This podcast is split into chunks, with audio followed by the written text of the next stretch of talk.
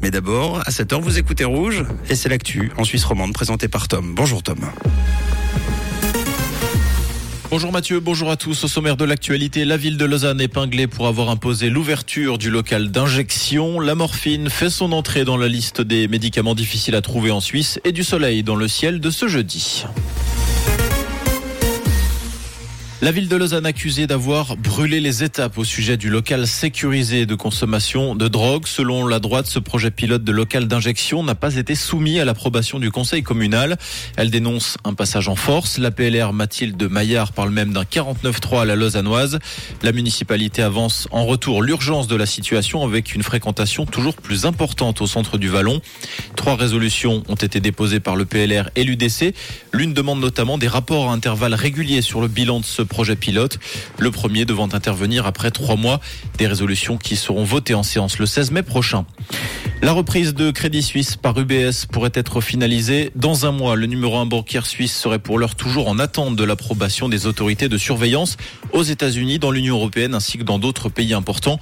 Le directeur général du BS, Sergio Hermotti, a par ailleurs indiqué que des suppressions de postes étaient inévitables sans toutefois donner de chiffres précis. 9000 postes pourraient être menacés selon certains observateurs et notamment au sein de la banque d'investissement.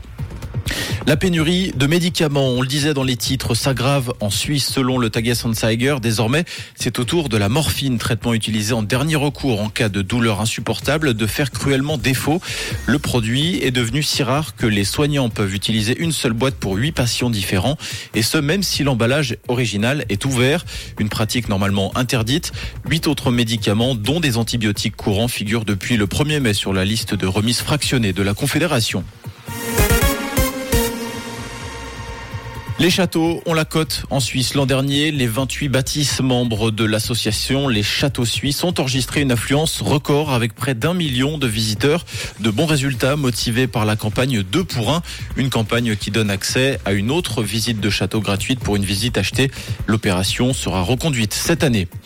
L'actualité, c'est aussi ces pluies diluviennes qui inondent le nord de l'Italie. Deux personnes ont perdu la vie dans la région d'Émilie-Romagne. Les autorités parlent de localités en proie aux inondations et aux glissements de terrain. Plus de 450 personnes ont été évacuées dans la zone de la ville de Ravenne. Des lignes locales de train ont également été interrompues. Les pluies qui sont tombées sans interruption pendant 48 heures ont cessé hier à la mi-journée. En football, le phénomène norvégien, norvégien pardon, Erling Haaland s'est offert le record de buts en une saison de Première Ligue. L'attaquant de Manchester City a inscrit hier son 35e but face à West Ham en match en retard de la 28e journée. Il efface ainsi le record de 34 buts détenus par Andy Cole et Alan Shearer.